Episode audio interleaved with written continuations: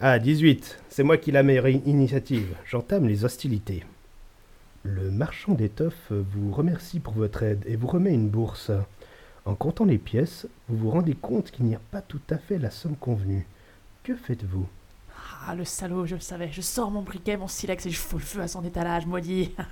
Euh, ça va pas là, on vient de passer euh, toute la soirée à aller chercher sa fille euh, chez les gobelins et puis euh, je veux dire, euh, il vient de la retrouver, il est super content. c'est pas cohérent comme comportement. Et je suis chaotique neutre, faut pas trop m'embêter, ok Moi, je trouve ça dégueulasse cette surinterprétation des alignements. On n'est pas tous au même niveau quand même. Il y a les élus et puis il y a les autres. Ah bon? Et vous faites partie desquels, vous? Parce que si on réfléchit bien, moi je suis un vrai démocrate. Georges est un fasciste de merde Tu n'es pas seulement un lâche, tu es un traître. Comme ta petite taille le laissait deviner. Et toi tu es quoi toi? Hein? Toi qu'est-ce que tu es toi? Je sais très bien que sous prétexte que je suis gentil, les gens me prennent souvent pour un truchon.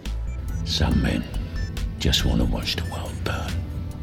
Venez pas faire votre caïd, parce que le grade, la noblesse, la chevalerie, tout ça, ça vous passe sous le nez comme aux autres. Sauf que moi, j'en suis digne. Excuse-moi de te dire ça, mon pauvre José, mais tu confonds un peu tout. Bienvenue dans In Fabula Veritas, le podcast non aligné qui transcende la loi et le chaos. Alors ce soir, on va parler d'alignement.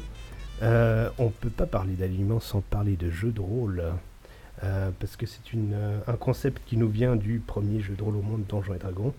Alors, pour expliquer, c'est quoi le jeu de rôle L'auteur, tu, tu veux nous faire une petite scène?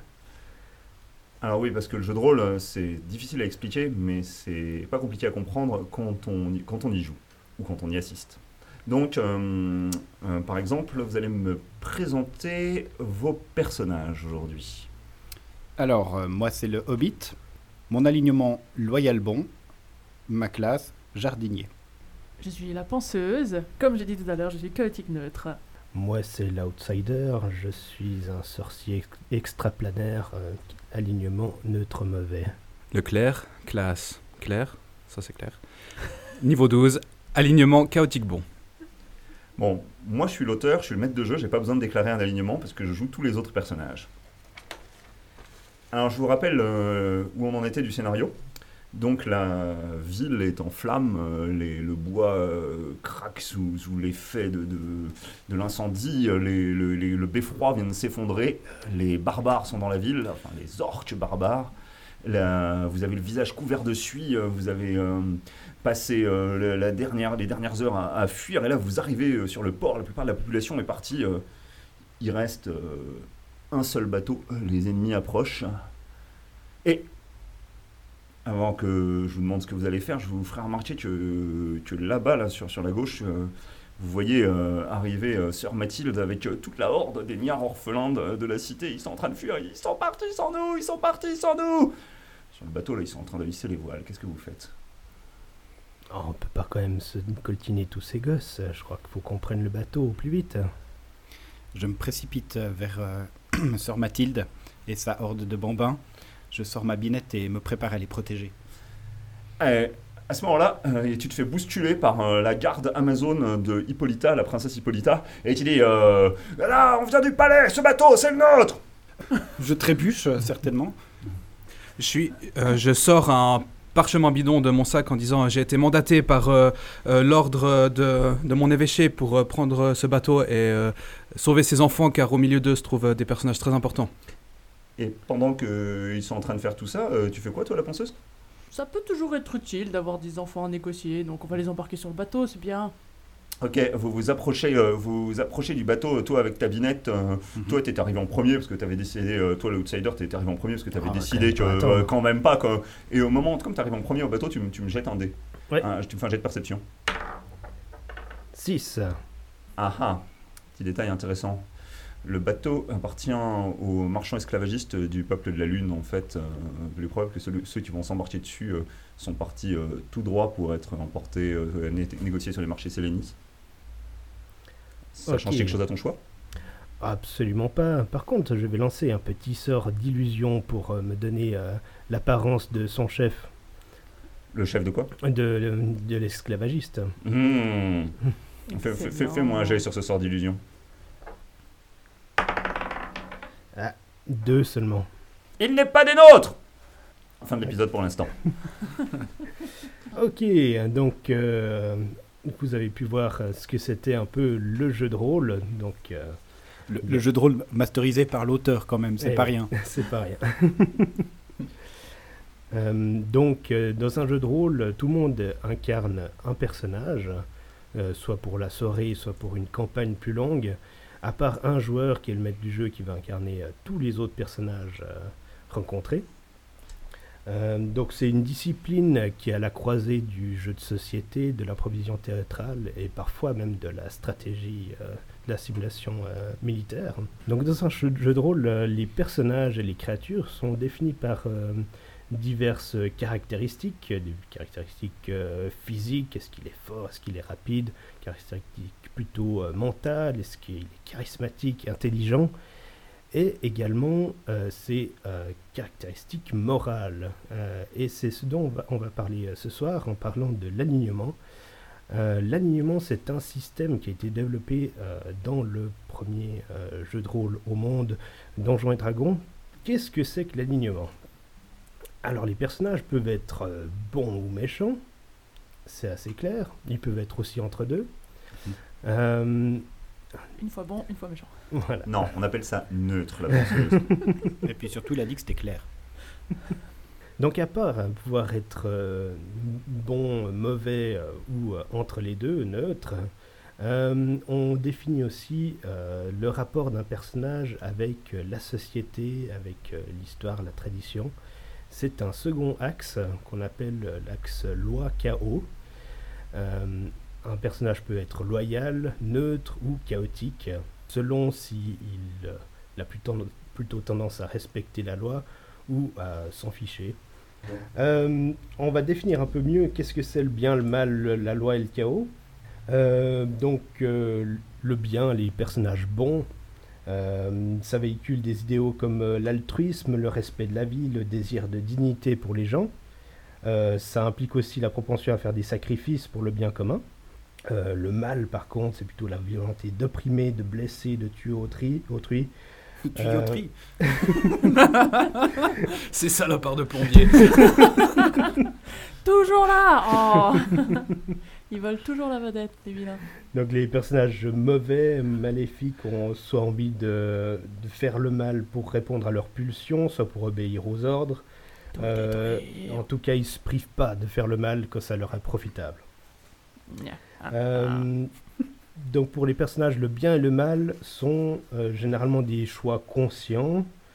Euh, et la neutralité, ce serait un manque d'engagement envers le bien ou le mal. Pour d'autres personnes, c'est c'est un réel engagement en faveur de l'équilibre. Donc il y a des, des gens qui sont neutres euh, volontairement, vraiment. Des bons Suisses. Donc généralement, ouais, les, les neutres, les personnages neutres, euh, ils vont pas faire le mal, mais ils vont pas faire le bien si ça leur coûte trop. Euh, voilà, ils peuvent donner deux balles à quelqu'un, mais euh, euh, pas que ce soit beaucoup plus. On va pas non plus Voilà. lui sauver la vie et tout Ouais, ça, c'est- tout c'est ça. assez- c'est assez suisse tout ça. Ah ouais, ouais, tout à fait. Ça correspond. Est-ce que cet alignement bien ou mal, c'est euh, inné ou, ou acquis? Alors, si on parle de, de, de jeux de rôle, euh, il y a typiquement des créatures qui sont au fond de- de- d'elles-mêmes mauvaises, toujours dans le jeu de rôle. hein. Euh, typiquement les gobelins, les orques, euh, certains dragons maléfiques, etc. On considère que c'est toujours des personnes maléfiques. Après, c'est toujours intéressant d'avoir l'exception. L'orque neutre bon. Exactement. Ou Croque-Mou, le gentil dragon. Il n'y a, pas d'alignement dans cette série, ils sont tous chaotiques. ça, c'est vrai.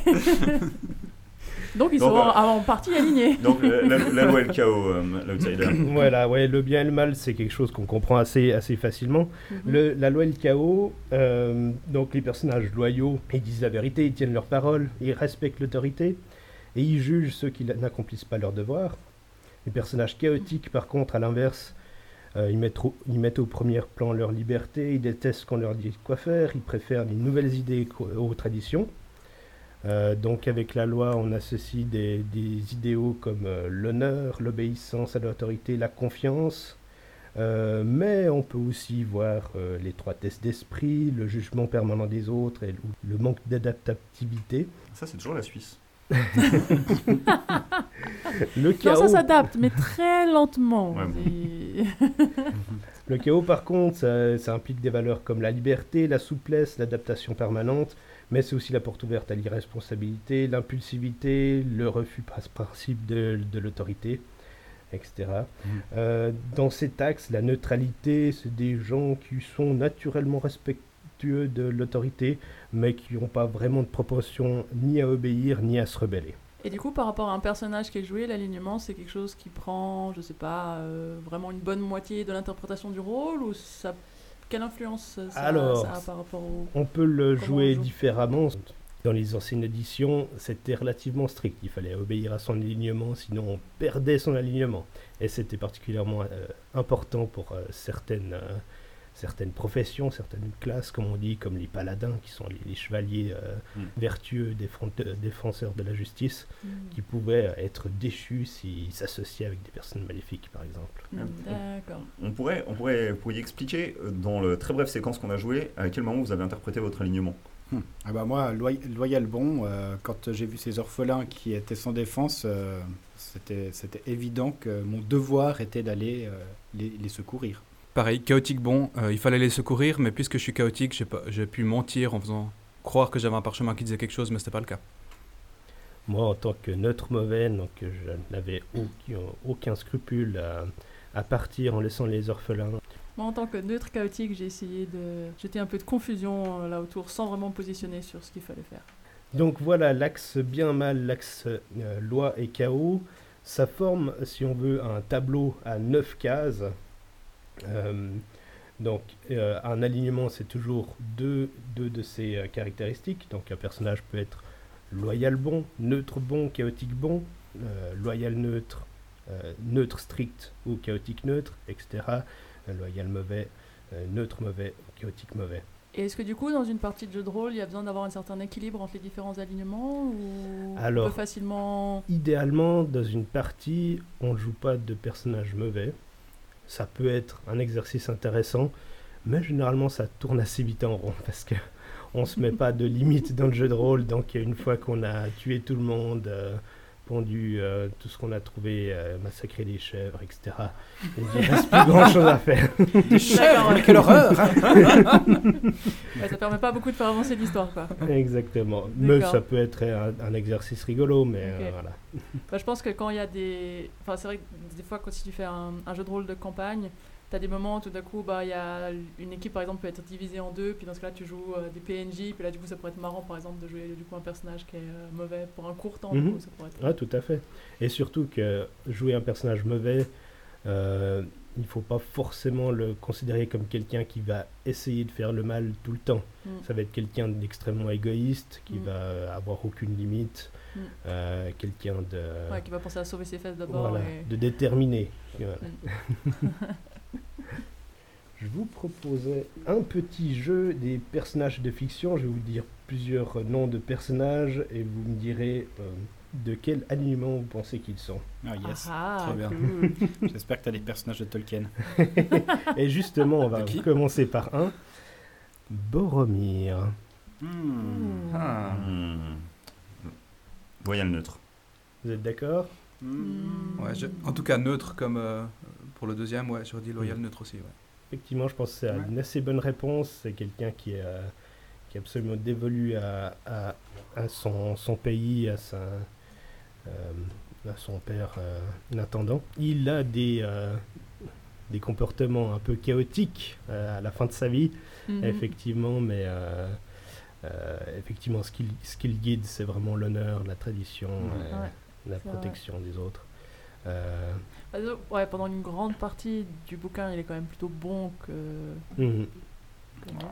Ouais, vrai il est- Après- il est, il neutre, peu- il, a- il est un peu tiré vers le, il est un peu tiré du bon par l'anneau, quoi. Hmm. Mais euh, au- aucun bon personnage euh, n'est ni, noir- ni tout noir ni tout blanc. hein. Non, effectivement. Euh, autre exemple, euh, Conan le barbare. Chaotique, évidemment. Mais bon, mauvais. Ouais. Il est pas, il est pas mauvais. Chaotique neutre, plutôt. On peut Ouais. partir sur un petit chaotique neutre. Ouais, Ouais, on peut partir là-dessus. Ouais. chaotique en même temps. Ouais, il, est, il est clairement chaotique. Mais ce qui est intéressant, c'est que sur la fin de sa vie, il vire loyal. Le Conan roi, en fait, euh, une, fois, Ah. une fois devenu souverain, et il, de- il devient un excellent souverain, euh, soucieux du bien de son peuple, euh, euh, soucieux euh, de justice sociale, et euh, donc, et hum, c'est pas évident Conan à classifier. Mais ce qui est intéressant euh, souvent dans un arc narratif, c'est justement comment un personnage évolue. Donc, euh, c'est Ouais, bah, justement le changement. Donjons et Dragons prévoyait pas d'arc narratif. Ah bon? On va, on va quitter les héros de, de légende un, bref instant. Garfield. Chaotique, très clairement.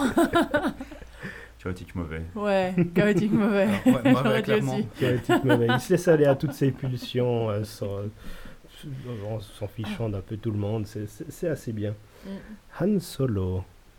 Facile. Plusieurs réponses possibles. Oh non, facile. Mm, Je dirais neutre chaotique. Oh non. Ah, si. Oh non, il est. Il est...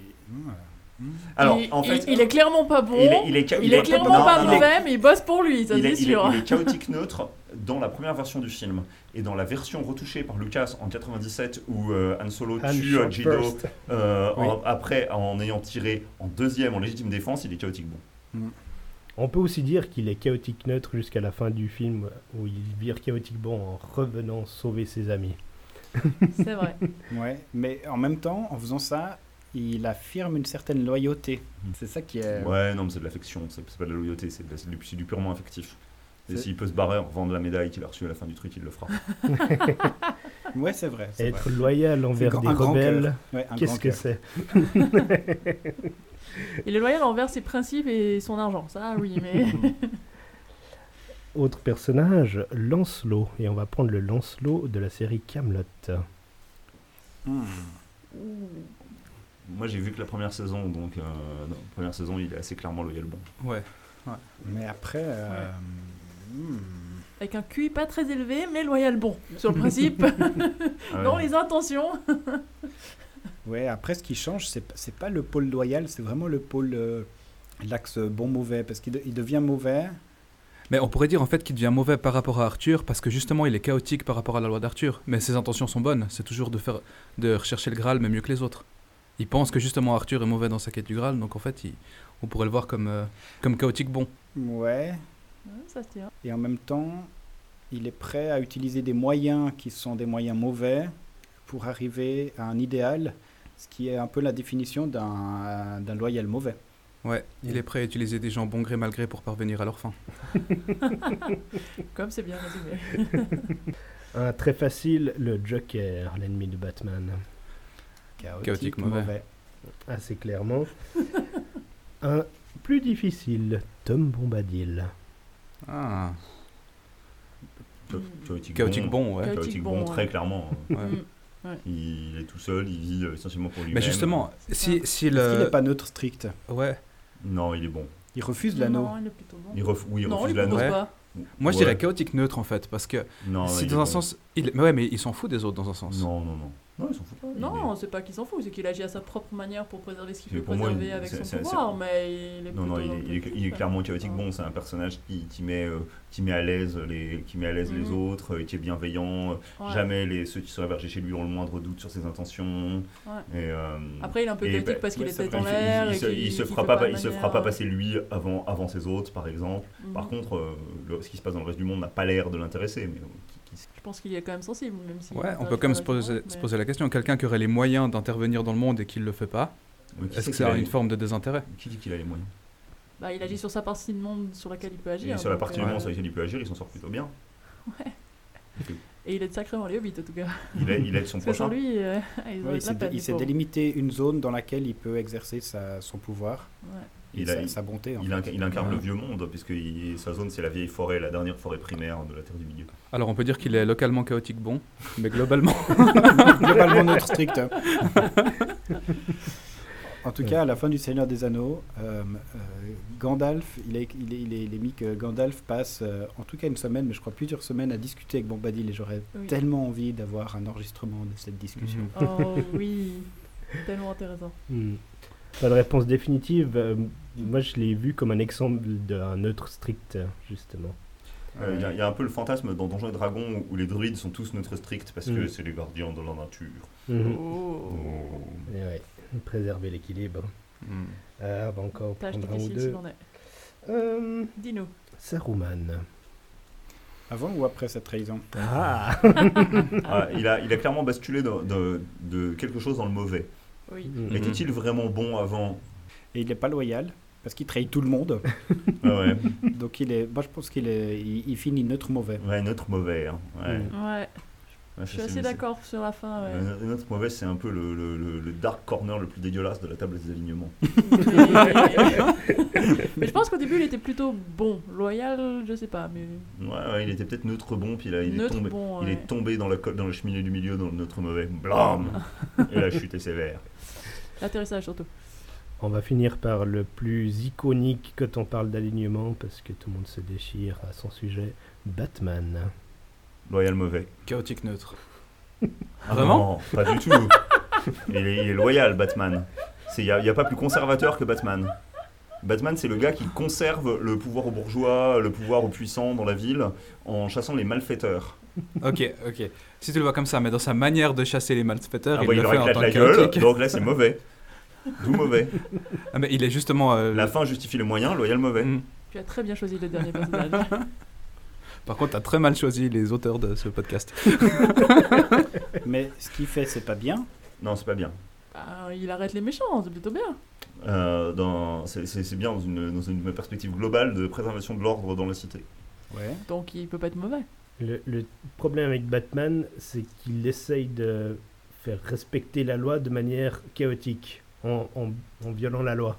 Qu'il est chaotique loyal. Ouais, mais pour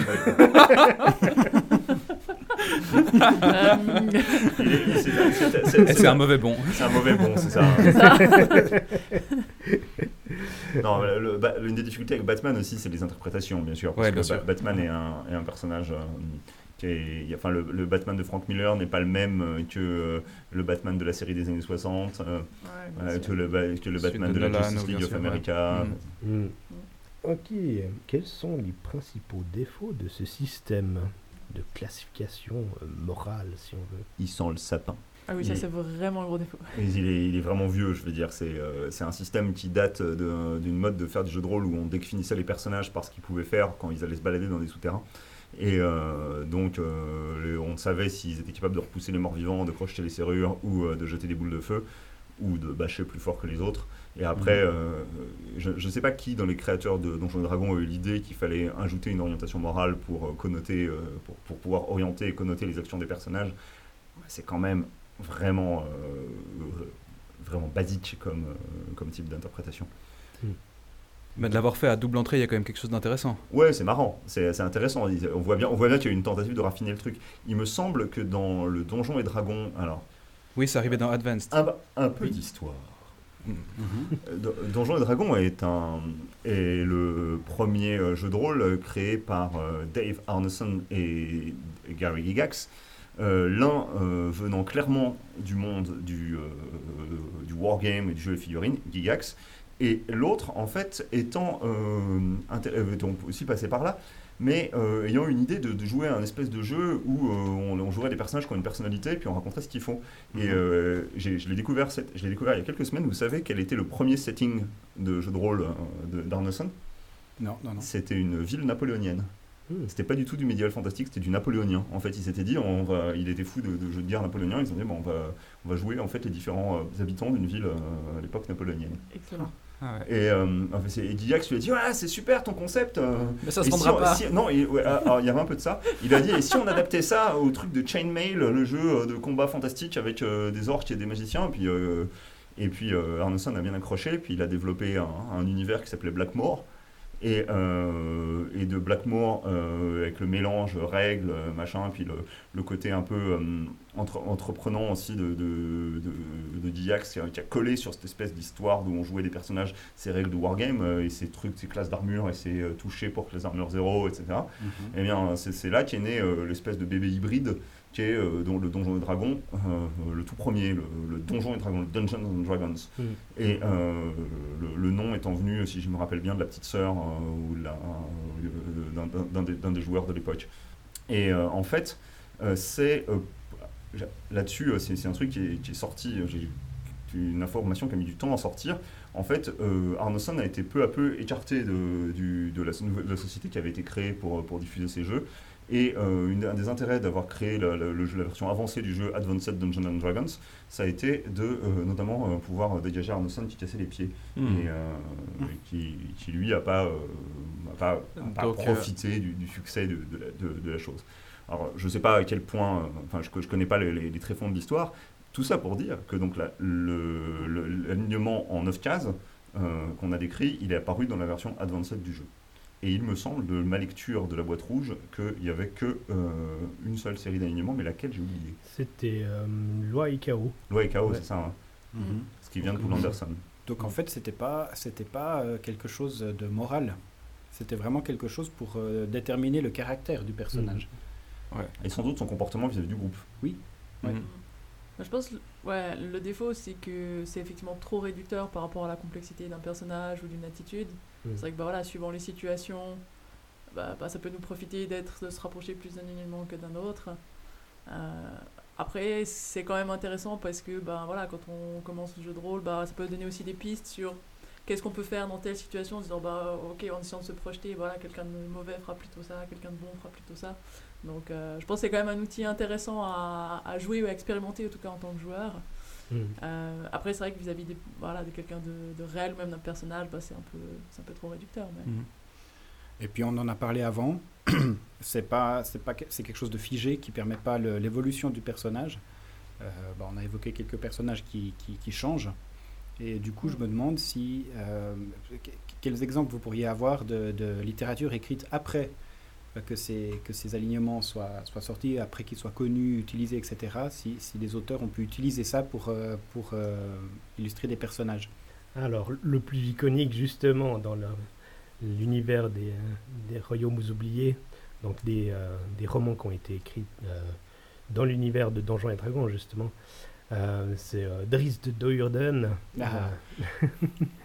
la légende de Drist de Robert Anthony Salvatore, qui vit dans une société euh, typiquement neutre mauvaise ou loyale mauvaise, donc des elfes des pro- profondeurs, absolument, euh, une société absolument abominable. Et dans cette société naît un enfant euh, elfe qui est bon par nature Mhm. et qui est chaotique, donc qui n'a pas envie d'o- d'obéir aux règles.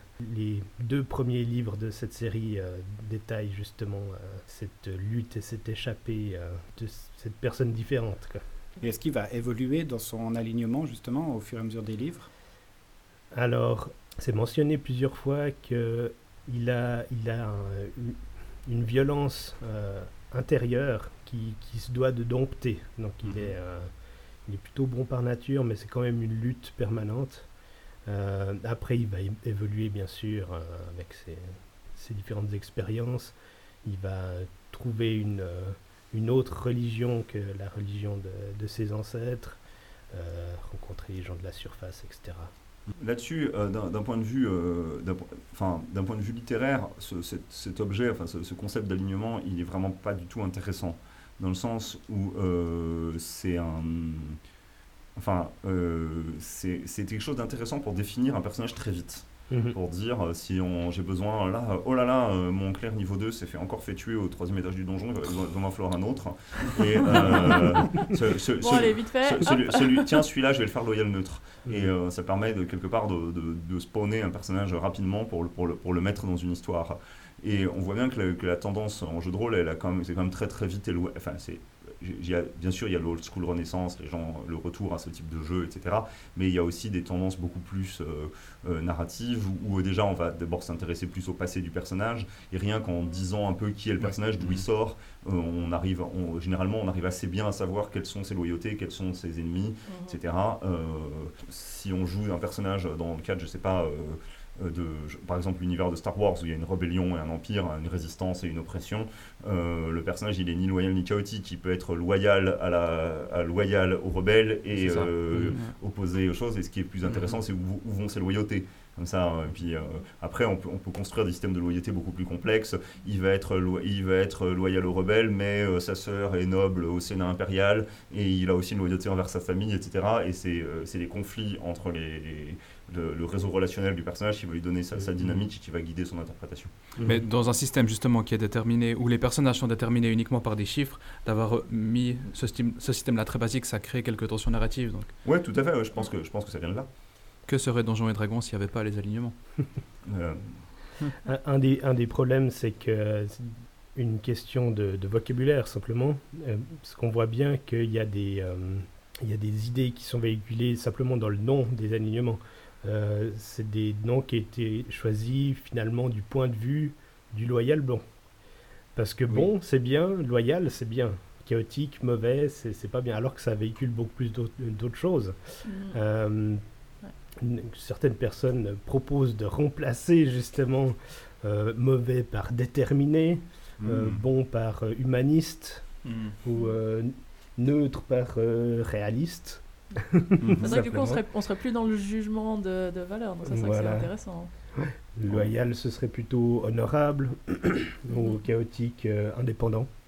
On perd un peu cette. euh, euh, cette détermination par le vocabulaire, hein, ce côté de jugement moral.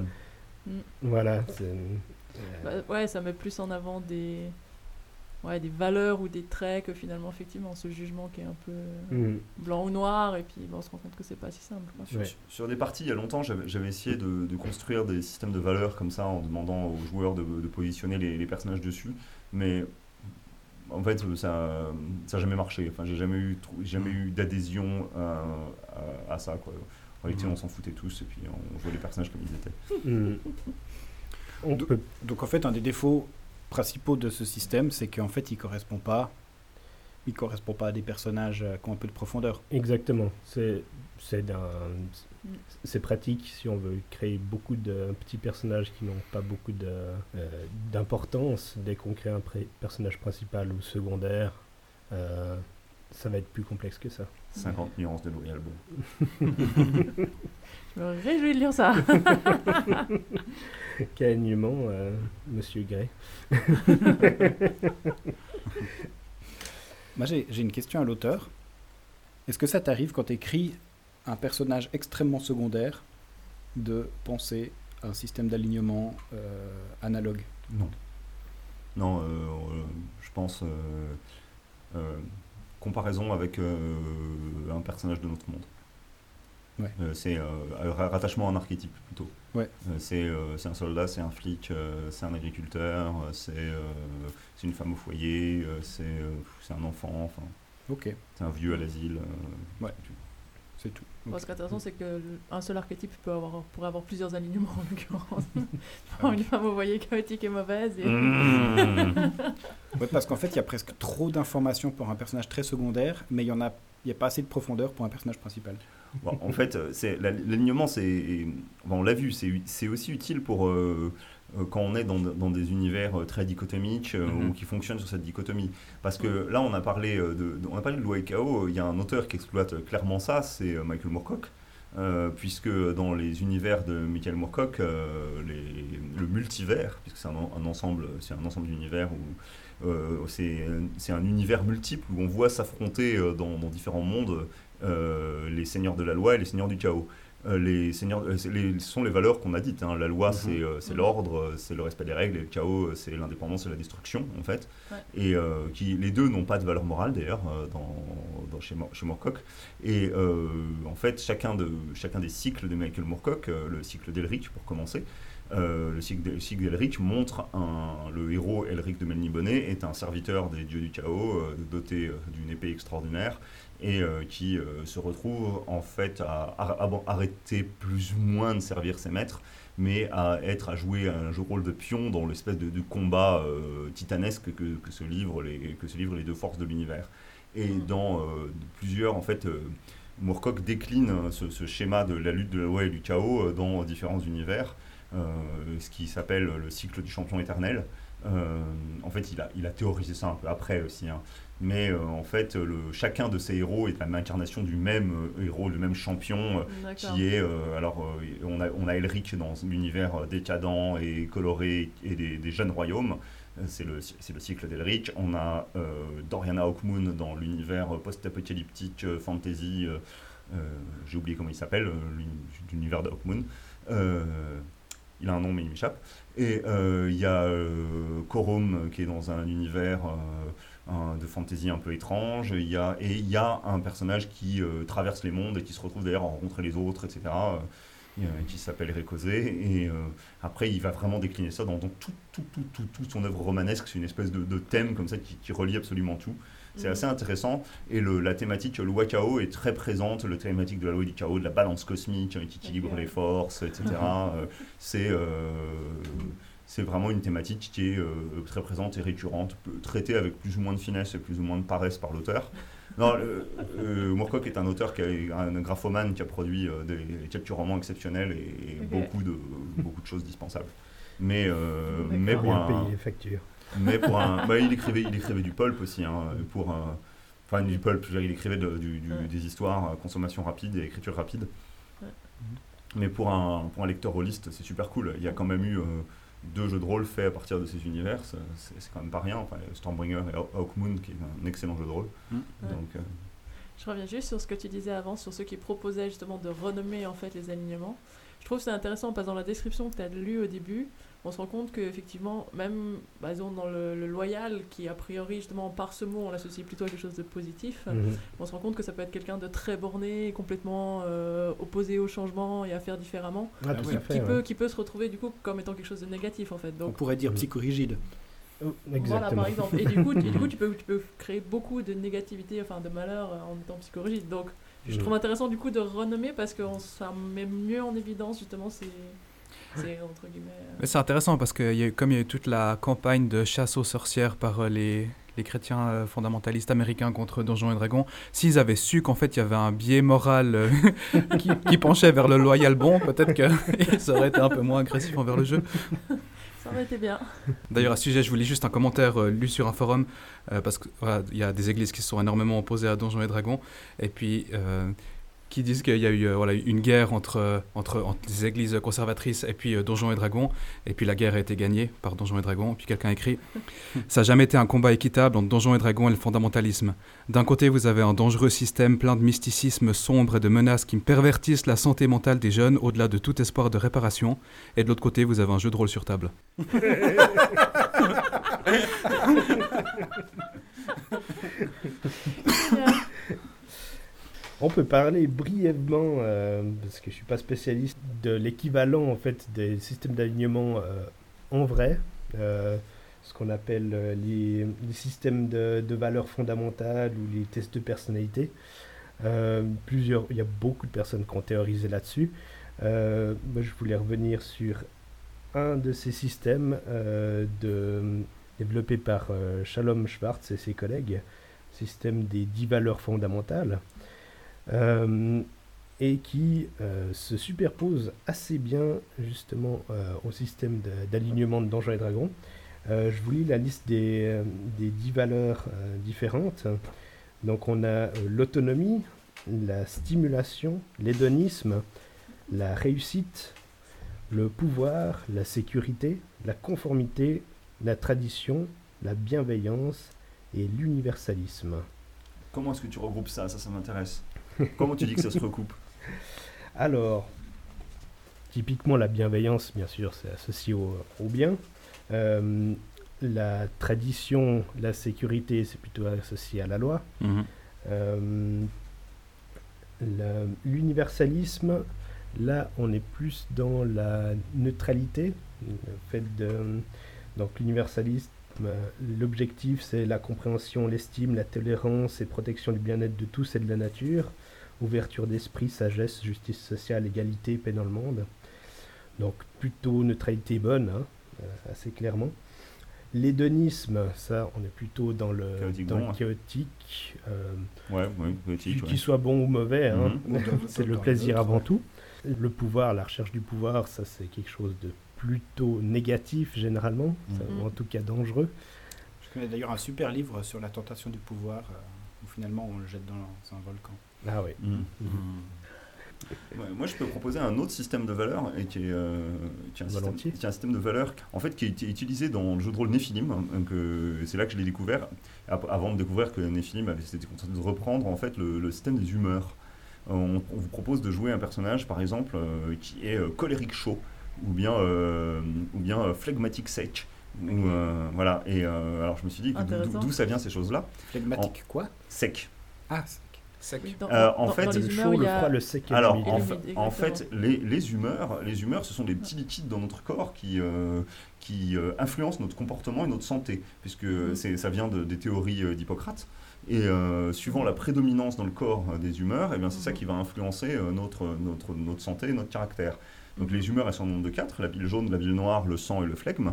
Euh, et euh, suivant le- l'humeur qui prédomine, ça va influencer notre, que- notre caractère. Donc certaines personnes ont, ont plutôt, euh, ont plutôt le, le sang, comme c'est dit, très présent, donc on va dire qu'ils sont sanguins, ils sont, sont prompts à la colère. Mhm. Euh, Il y en a qui sont, euh, il y en a qui sont, euh, qui ont plutôt la- le flegme, mais à ce moment-là, c'est des gens qui vont être très très calmes et très euh, très très posés comme ça, Qui très garde l'air imperturbables. rigide. Euh, et euh, certains, euh, ceux qui vont avoir la bile noire euh, qui, qui, qui prédomine sont des, sont des tristes et des mélancoliques. Et c'est- c'est c'est ceux qui sont. Chacun de ces. La, la bile noire, c'est le, c'est le spleen en anglais. C'est ça qui a donné son nom au poème de Baudelaire. Et euh, au sentiment euh, développé euh, dans, dans- dans- dans cette tendance. Et, et donc, et puis chacun, chacun colle avec un des quatre éléments, et ça, c'est comme un super truc de jeu de rôle, je veux dire. le feu, l'air, le, le flegme, c'est l'eau, la bile noire, c'est la terre, etc.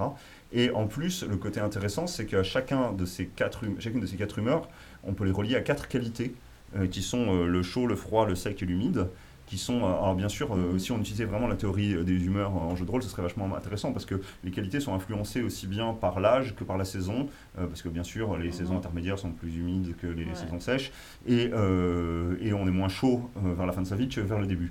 Et euh, c'est- naturel. Voilà, et euh, donc euh, je trouvais ça assez amusant de, de par- de la part de Nephilim d'avoir tenté de récupérer ce système sans l'expliquer très bien d'ailleurs, pour expliquer le, com- le comportement des personnages et leur donner un cadre de comportement. Ce qui, est, ce qui est hyper intéressant avec ces, ces notions de chaud, froid, humide, sec, c'est qu'en en médecine chinoise, c'est des notions qui sont très présentes en fait. Alors à des, à des degrés divers et de manière bien plus complexe que juste ça, mais c'est quelque chose qu'on retrouve, ouais. Est-ce que le chaud il est présent à des degrés plus élevés? Parfois. Mais si c'est des degrés divers, c'est plutôt le froid. Merci pour cette précision, Leclerc. Merci beaucoup. Par contre, en médecine euh, normale, on a abandonné ces principes depuis des centaines d'années. hein. donc, si on essaye de vous soigner avec ça, allez voir un vrai médecin. Ah, la médecine chinoise, c'est une vraie médecine, mais c'est un autre débat. On en parlera une autre fois. Moi j'avais une question pour l'outsider parce qu'on voit que c'est des critères qui sont un peu rigides. J'imagine que tu les as découverts dans ton adolescence.